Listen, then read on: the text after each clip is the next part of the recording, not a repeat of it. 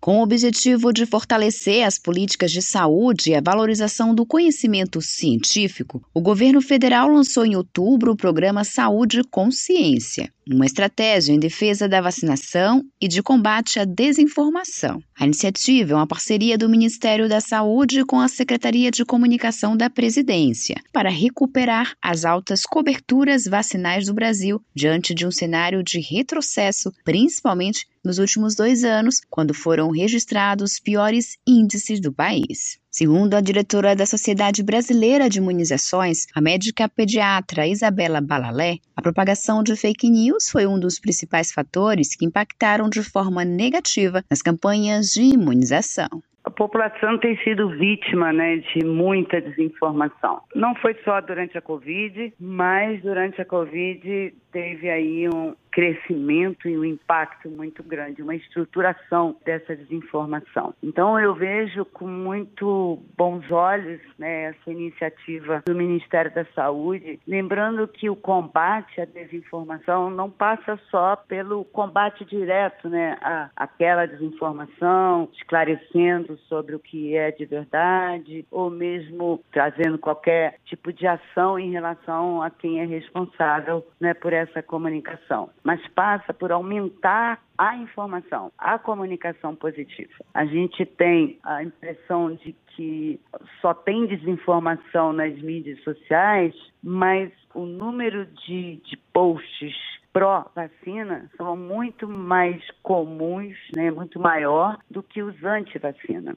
A estratégia inicial do programa é combater os efeitos danosos da desinformação vacinal. Segundo o um mapeamento do Ministério da Saúde, mais de 6 mil publicações com desinformação foram vinculadas nas redes sociais entre julho e setembro deste ano. Esses conteúdos impactaram em mais de 23 milhões de usuários que passaram a questionar a eficácia de todos os imunizantes. Percepção de risco é o que move o mundo em busca de prevenção, inclusive vacina. É só a gente lembrar o início, né, 2020, quando a gente começou a vacinar a população toda querendo vacina, não tínhamos vacina suficiente, muita gente viajou quando pôde, né, naquela época, para se vacinar e nada impediu, né, a população brasileira de se vacinar quando ela temia doença. Então, isso é importante para as outras doenças, né? Ninguém tem pólio na cabeça, são três gerações já, né?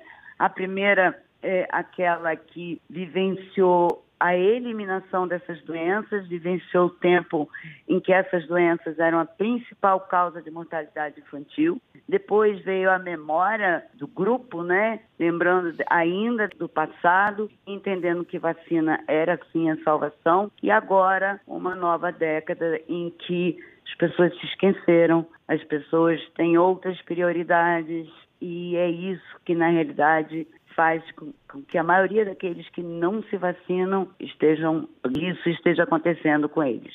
Isabela Balalê destaca que o projeto conta com diversas parcerias, como a Sociedade Brasileira de Imunizações, a Advocacia Geral da União, o Ministério da Justiça e Segurança Pública, o Ministério da Ciência, Tecnologia e Inovação, além da Controladoria Geral da União vários parceiros do Ministério da Saúde, inclusive nós da Sociedade Brasileira de Imunizações, estamos sendo recrutados para ajudar naquilo que for preciso, né, para ter uma movimentação maior. E sem dúvida nenhuma isso vai ser um dos fatores de sucesso. Quanto mais entidades juntas, maior o nosso acesso à população, maior a credibilidade e melhor para aumentar a cobertura vacinal. A gente tem que preparar a nossa população e o Ministério, com, essa, com esse movimento, certamente pode ajudar muito nisso. O programa também firmou parcerias com as principais plataformas digitais para facilitar a disseminação de informações confiáveis sobre vacina e saúde. O Saúde Consciência conta ainda com um portal específico destinado à vinculação de notícias e análise sobre desinformações identificadas. O espaço também conta com o setor para responder dúvidas frequentes, disponibilização de materiais de apoio para download, calendário de vacinação, além de um passo a passo de como denunciar informações enganosas. A diretora da Sociedade Brasileira de Imunizações alerta a população para os perigos e consequências da desinformação vacinal. Eu acrescentaria para a população não acredite em desinformação.